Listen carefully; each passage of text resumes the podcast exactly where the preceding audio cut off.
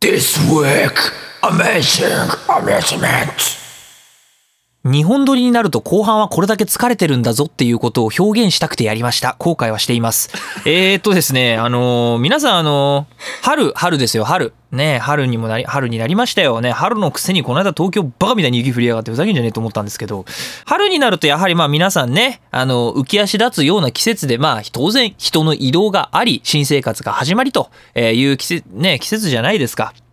まあそんな中でね、インターネット上で私なんかよくニュースを見るんですけれども、インターネットのニュース記事なんで見てるとですね、あの、去年のですね、えっ、と、車上荒らしの被害ランキングみたいなやつの記事がね、乗っかってて、ほーって思って見てたんですよ。僕も車乗りますからね。で、そしたらね、堂々1位に輝きました。トヨタプリウス。で、ああ、プリウスなんだなって思うじゃんでもね、ところがね、しばらく、ね、まあ、プリウス、ちょ、ごめんなさい、他の車種忘れちゃったんですけど、とりあえず1位がプリウスだったっていうことだけパーンと覚えてて、1位プリウスでもちょっと待てよ、1位プリウスになるのって結構それ自然なことなんじゃないのかってちょっと思ったんですよ。で、あの、ごめんなさい、これ東京の道路事情の話なので、あれなんですけど、あの、東京にでね、車の運転をしてると、まあ、プリウスを見ない日ってないんですよ。家の外に出た時にプリウス見ない日って多分ないのね。本当に。みんなね、あのーこれ多分ね、運転する人とか車がある程度好きな人とかって考えると思うんですけど、そこら辺に走ってる車の車種がなんとなく頭の中に流れる人とは、車が走ってるわーっていう状態の人って2種類で、で、この、ああ、車が走ってるわーじゃない人、俺みたいにある程度車種を考え、見てるっていうタイプの人は、運転免許を持ってるパターンが多いので、なんだかんだ18歳以上だったりするのかなって思うんですけど、あの、とにかくプリウスってね、走ってるんです、日本で。多分一番日本で走ってる車です。今は、今となっては。昔はトヨタカローラだったんですけど、まあ結局トヨタなんでですけどね。プリウス見るぞ感で言うなら、例えば東京で車を甲州街道を走ってて、大原の交差点とかでピッて止まったりすると、で、ぐるって見渡すと、1台はプリウスいるし、えー言うなら、ハイジェットとハイエースとプリウスの3台のうち、どれか1個は全ての交差点に1台ずつはいる、1台以上はいるだろうっていうぐらいいるんですよ。なんて言うんですかね、犬も歩けばプリウスに当たるみたいな状態。例えばね、宇宙世紀の007 79じゃなくて、宇宙世紀0080。えーっと、一年戦争終結した段階でのアバオワクーとかで、あの、僕ジャンク屋ですと。プチモビで宇宙漂ってモビルスーツの廃品集めてそれで金稼ぎをしますぜっていうやつで、ザクがヒットする率の高さと同じぐらいだと思うんだよね。だってあのアバワク戦役の状態において最も量産されてたモビルスーツなんてザク以外ないじゃない。だってアニメのシーンパッてつけたらさ、だってドムだってあの時12機のドムが全滅で12機しかいないんだよ。それに対して宇宙を埋め尽くすさ、ザクがいっぱいいる状態を考えたら絶対残骸なんてくぶくりん、もう残骸はザクしかないわけじゃないですか。そう考えたら、あの宇宙の中で頑張ってこう、ジャンクを集めたら、まあ多分ザクの腕とかね、ザクの人差し指とかね、そんなんばっかり見つかるに決まってるんんですよ。もう薬莢なんて言ったら多分ね、考えなくても多分ザクマシンガンの薬莢だよ。120ミリだよ。絶対。っていうような話ですわ。だから、プリウスが堂々1位っていうのをバーンって喧伝することって、注意喚起のためにやれてないよなっていう。それ自体が注意喚起にならないだろ。単に車上荒らしが増えてますので気をつけてくださいのがよっぽどあるんじゃないかって。だから、人間っていうのは情報をある程度絞ってあげた方が、あ、じゃないや、不安感というか、注意喚起にはなるだろうって俺は思うんだよね。皆さんこの浮き足だった季節ね、あの、たくさんの情報が流れてくると思いますけれども、隠された情報にこそ真価があると思いますので、皆さんしっかり目を凝らしてね、えー生きてください。えー、ヤマトリンのラジオカンファレンス、えー、座して聞け、 Stay tuned またラジオやんの？ラジオ生活はよ10年えこの企画何本目かいいですよ会議カンファレンス見ろこれがこじらせたクリエイターの生態だ。ヤマトリンのラジオカンファレンス。略してラジカン。改めましてヤマトリンでございます。さあまあ今週もいろいろ喋ってはいかなきゃいけないんですけど日本撮りなんで若干体力が減退してる。そして飯を食っていないので多分もうだいぶねカロリーが消費されてしまっている。今日どうしていこうかな。他にもいろいろね喋りたいこととかは結構、ね、たくさんあってね。まあプリウスの話もそうなんですけどいくつか喋りたいトークテーマはあってえーっと一つは自分が本当の意味でマジになった時っていつが初めてですかっていうのをみんなに考えてほしいなって思うトークだったりとかあとはその流れで人は一体いかなる時に学びを持つのかと学ぶのかというような話をしてみたいなというのとあとは意外と若年層にはこのあれが分かってない言葉の壁。言葉っていうのは、えー、と言語例えば日本語と外国語とかではなくて日本語と日本語人の持っている言葉やニュアンスっていうものがいかに壁なのかなぜ人は分かり合えないのかっていうことを社会に出ないと分からないよねっていう話をしたくてだからガンダムが分かるのって社会人になってからなんじゃねえのっていう話がしたかったりとかいうのがあったりあとはネット配信業ってこういう闇みたいな世界だよねみたいな話をしたいとかまあいろいろね、えーしたい話もありあとはあとこれはいつかしたい話なんですけどあのドリルってドリルっていうものに対する文化をちょっと喋りたいなドリル界っていうのもいずれやりたいなって思ってるんですよ。でまあやっぱりねこの春ねやっぱり僕はね今週はねちょっとねあのまあ4月にもねなりますからあの春っていうものを一つのテーマにして喋っていきたいなと。いうことをね考えていて。だからもうやたらねあの春ネタ新生活ネタとかあの新世界的なネタをできる限り用意していこうという試みで今日はやっているんですけどね。まあそんな中そんな中やることなんていうのは前回の話の続きですよ。前回シリキレトンボでしたからね。はい。ということで、えー、ヤマトリンの、えー今週の、えー笑い袋の紹介を完全に忘れるっていうね、えー今週のラジカンの笑い袋の方はこちらです。はい、毎度おおきに、えー、2週2週連続でお邪魔いたします、えーリスポン公式キャストのペジュンと申します。えー本日もよろしくお願いいたします。ありがとうございます。ねえーじゃあラジカン出して聞いてください。 Stay tuned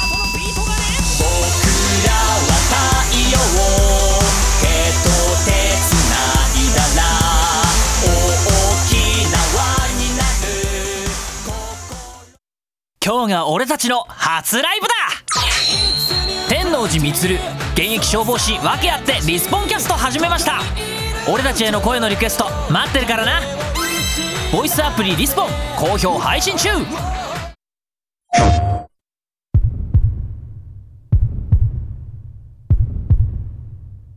第3次スーパーボイス対戦。遊園のシンフォニア。予約せよ。プレイステーション。ラジカンテーマトーク大和林流の音響編集の仕方についてちょっと気になるぞという方をいろいろね、あのメッセージを寄せていただいたので、じゃあ今週はそのお話をしようかなと思っています。まあ音響編集といってもいささか広うございます。まあざっくり大別すれば音楽かラジオドラマかで僕は2つに分けてるんですけどね。えーっと、今回はラジオドラマの方で喋ろうかなと思ってます。音楽については正直言ってね、もう競技がありすぎてちょっと無理がある。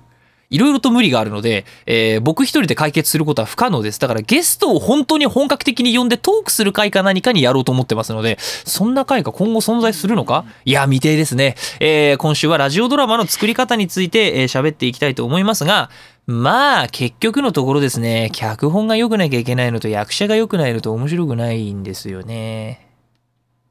この話は以上です。嘘ですさすがに嘘ですそう言ってしまうと僕の仕事はなくなってしまうので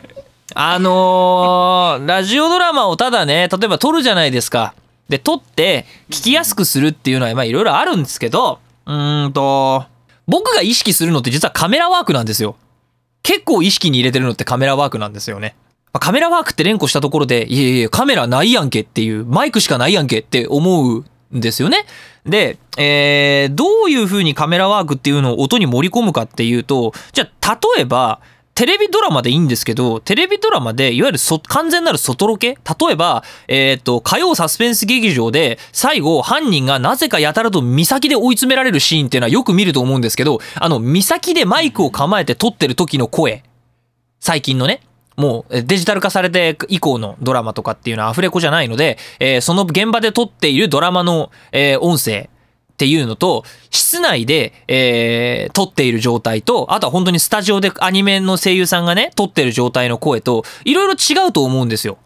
音質って。で、特に、テレビアニメで言うんだったら変な話全部スタレコなので、えっ、と、あ、元はこういう声でよく聞こえる、聞こえやすい声が、えっ、と、映像から流れてくるななんですけど、例えば、あの、開けた場所でね、あの、それこそ岬とかで、あの、いいのもう私には未来なんかないのって言いながら飛び降りる寸前の若女将みたいな、あの、シーンとかの若女将の声って、多分、同じように発生したところで、やっぱり環境が違うせいで、マイクにはその同じ音は入らないんですわ。で、僕は、えーっと、ラジオドラマを作るときに背景でいかに波の音を流そうが、部屋なりの音？例えば、こうやって、今僕はね、スタジオで撮ってますけど、あの、スタレコしてるこの音の、スタレコの音を、えーっと、後ろでね、ドッブーンって波が鳴ってる中で、スタレコの音を流しても全然臨場感が出ないんですよ。だから僕が気にすることっていうのは、その後ろで波が鳴ってるんだったら、あるいは、うえー、と後ろがね、あの、うっそうとしたジャングルなんだったら、うっそうとしたジャングルで声を発生したら、こういう反響をするから、こういう音にしようとかっていうような、えー音作り。だ僕はそれを、どこでカメラを構えているのか、どこでマイクを撮ってるのかっていうカメラワークって言い方するんですけど、それ。あとは、えっと、カメラワークも、例えば、えっと、煽りで撮ってんのか、俯瞰で撮ってんのかとか、あの、絵的にね、絵的にどっちなのかっていうのは、結構ね、反映されるんですよ。だから、パンニングって言ってね、右の方から音が聞こえてくる、左の方から音が聞こえてくる、あとはサラウンドってやつで、上からとか下からとかっていうような微妙な違いっていうのはある程度出せるんですよ。あの、そういうのをコントロールして、あの、一人の声を一様な編集の仕方はしない。シーンごとに切り替えることで、あ、今声質、音が変わってるなっていうのは、自然と、自然と、あ、今見先で喋ってるなっていうようなことが分かるように編集してあげるっていうのは結構ラジオドラマを作る上で僕重要視していて、やっぱね、それ大事、大事なんだよな、そういうこと。で、もちろんね、それに気持ちが乗っかるから相乗効果が生まれて、ああ、このラジオドラマはクオリティが高いって思ってもらえると。だから結構、室内の場合は結構部屋なりの音を結構僕重要視して、だいたいね、400、あ、これあんまり言うの良くないのかな。部屋なりの音って何ヘルツあたりの音に被りやすいっていうのが結構あるんですよ。だからイコライジングでこのあたりを切ってあげたり、このあたりを増幅すると部屋なりの音がでかくなるとか、あとは部屋の種類にもよって、この、こういうタイプの部屋だとこの辺の周波体がよく響くとかいろいろあるんですけど、あの、そういうイコライジングのテクニックで声のね、その、音波としての周波体をより解析して、あ、ここでこういう音、ここでこういう音、ここでこういう音っていろんな現場でマイクを構えていろんな現場で音を取るから、そしてそのいろんな現場で撮った音をいろいろ編集していくと、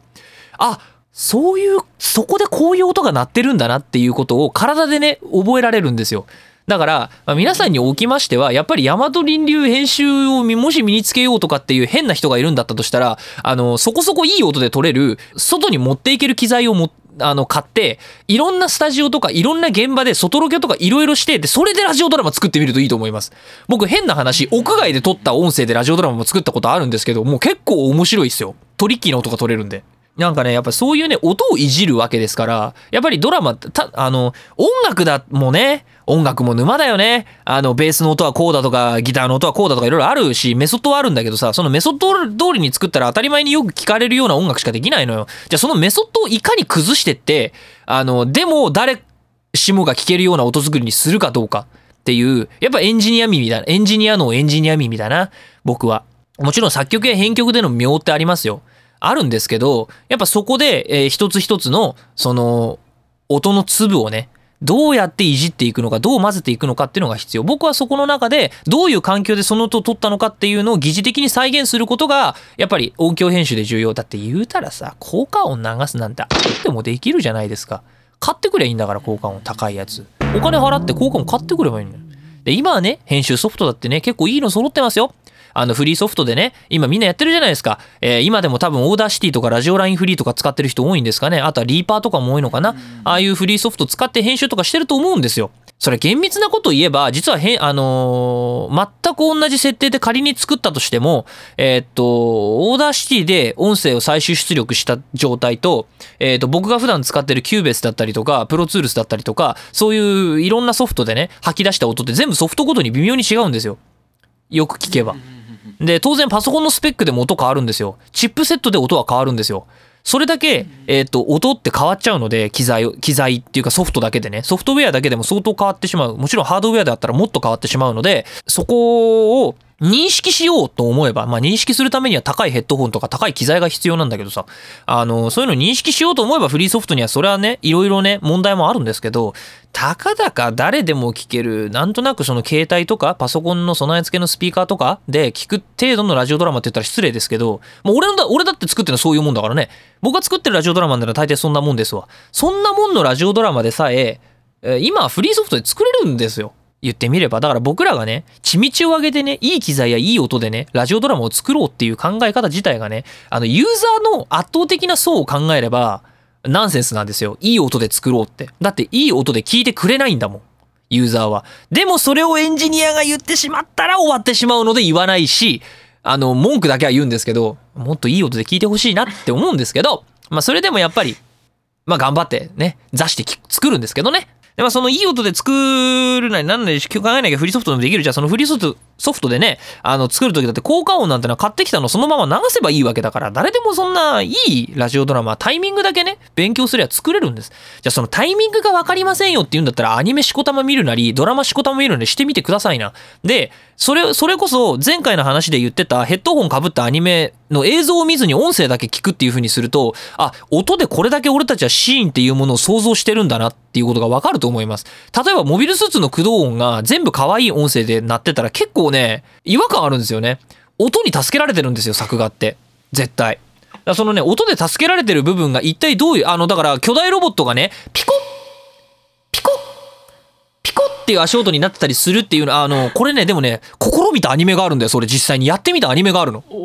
えっとねしかも物語にそれが生かされていてロボットアニメじゃないんだけどスレイヤーズロイヤルだったっけかな。劇場版のスレイヤーズでえっとリナとナナーガが出てくる方ナーガが出てくる方のスレイヤーズであのピコピコリナちゃんっていう超巨大ゴーレムなんだけどゴーレムのデザインがあのリナの形しててしかも SD のリナの形してて歩くたんびに魔力を消費しながらピコッピコっていう可愛い音を立てるっていうよくわからない設計をしたおじさんが出てくるんですけど巨大ロボットでいかに可愛い音が鳴ったらいあの笑えちゃうかっていうことをわざわざアニメでねちゃんとやってくれたっていう。であれもねでも結構ねそれでも作画的にはすごいんですよ。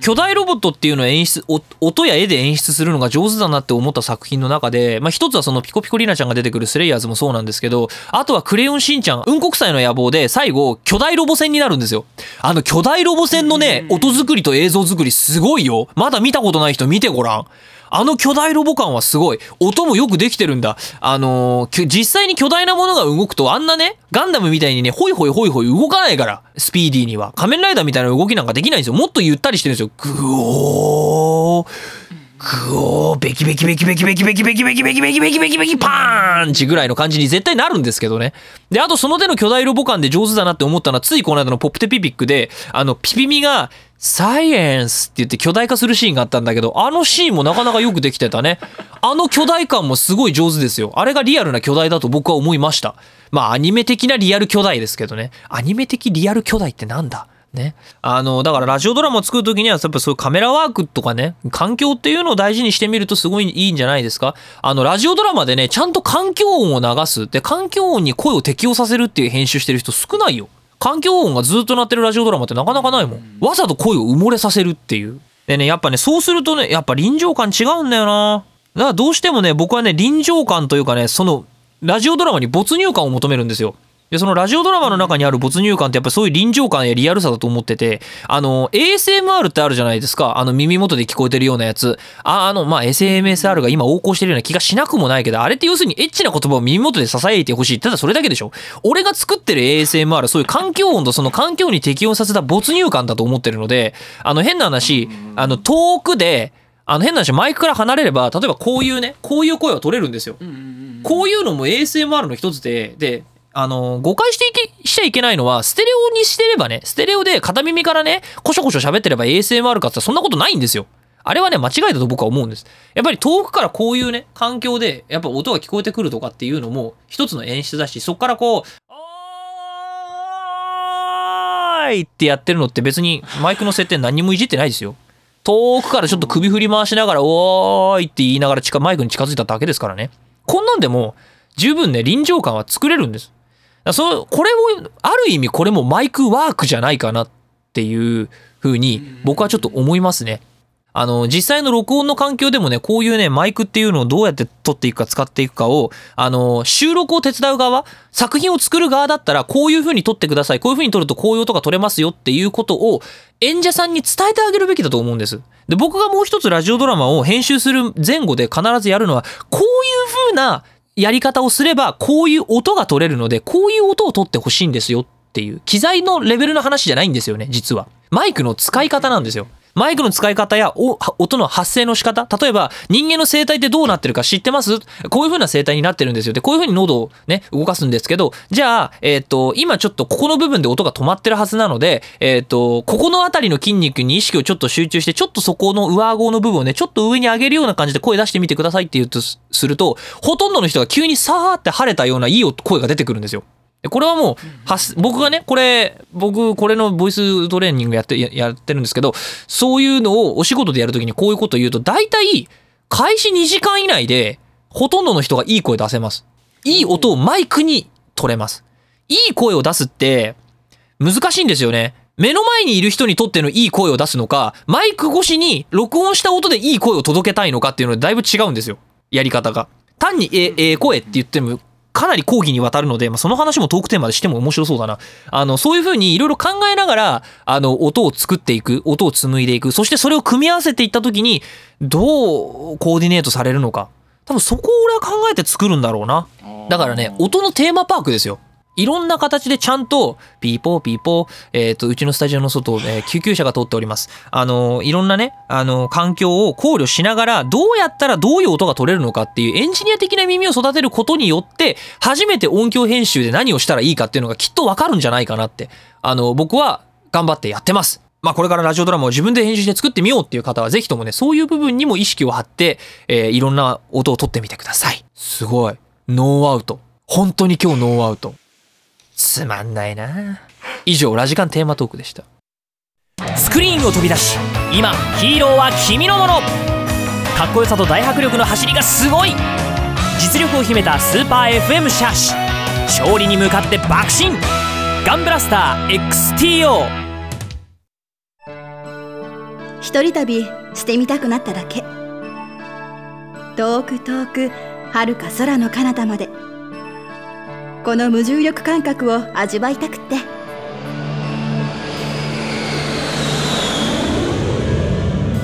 快適な宇宙旅行をサポートする日本宇宙航空社予約チケットならさらにお得 The Songs for You。ヤマトリンのカバーソング、オリジナルソングをお届けいたします。今週はカバー曲です。ウルトラセブンの歌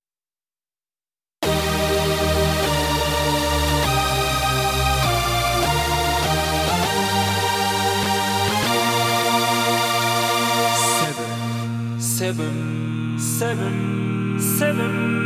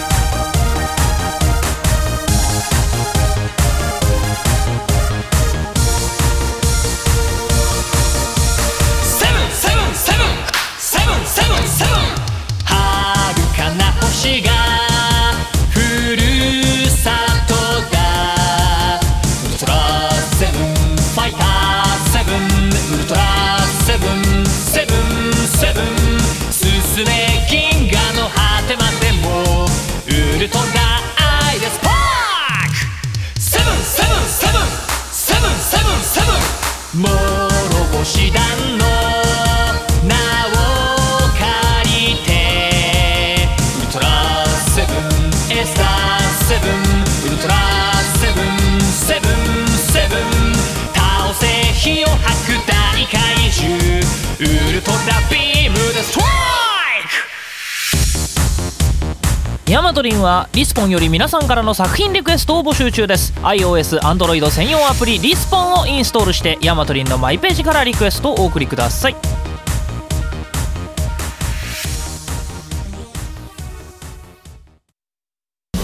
極めて遠く限りなく近い世界。合奏攻撃援護ソングシステムカウンターボイス。君だけの戦いが始まる。iOS、Android 専用ソフトボイスアプリ。リスポン。いやーなんかね日本撮りってこんなに体力すり減らすんだなっていうことを自覚したんだけどあのーマツコと有吉の怒り神道っていう番組あるんですけどね水曜日かな放送してたの。あの怒り神道でもう4本撮りになるとさもう最後クソみたいなことしか言えないいやまあいつもクソみたいなこと言ってるかみたいなことをあの有吉さんが言ってましたけどあれわかるわ。難しいよ結構。4本撮り2本撮りだ何本撮りだって。あのねやっぱね常にね2本撮りかねするねぐらいのねトークのねメモを取っとかなきゃダメだな。だから今度からね3本ずつぐらい思いついたことをメモする癖をつけます。今日それをね痛感した。はい、えー今週のお知らせはゲストさんから。はい、えーリスポンキャストとリスナーの架け橋になる企画「あなたのロボット音にします」えー、オリロボ GP 詳しくはヤマトリンまで。以上です。全部ぶん投げられたっていう珍しい告知ですけどね。えーとですねこのオリロボグランプリについて私の方から説明するとえーとお名前にですね皆さんリスポンキャストもリスポンリスナーの方もえーと名前の末尾か一部にオリロボカタカナでオリロボ。ないしはオリロボ GP GP はアルファベットですね、えーつけていただくとヤマトリンから「行けファンネル!」っていう感じで、えーリクエストが飛んできます。でリクエストが飛んできたらそのリクエストに答えていただくっていうそれだけの企画です。でこのオリロボ GP っていうのに参加していただくと基本的には設定がございます、えービルゴス軍というですね、えー宇宙からの侵略者に巨大ロボットオリジナルで考えてそれに乗って戦えっていう設定の、えーラジオドラマにしていこうと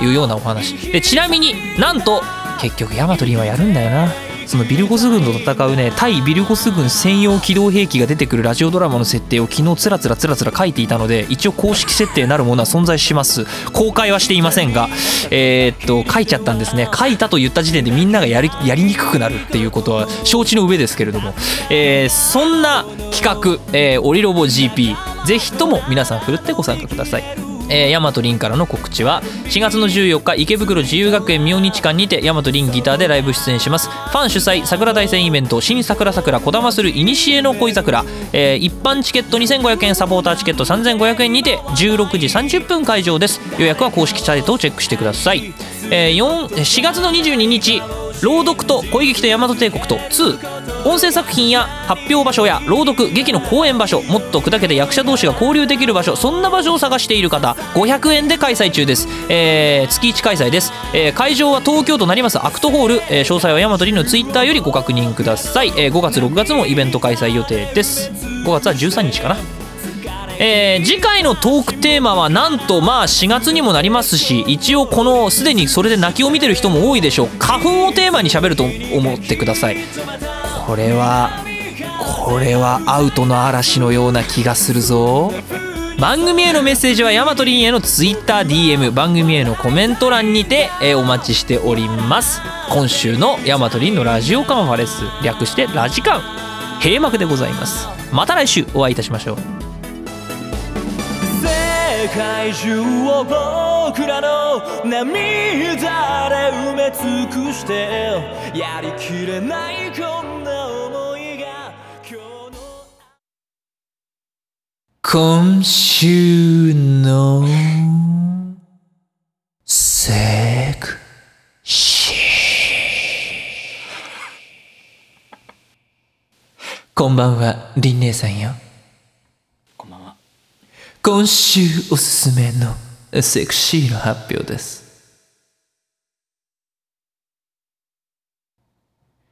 ちぶり島ちぶり島。ちぶり島。セクシーか？セクシーか？香川県の無人島です。また来週。お疲れ様でした。お疲れ様です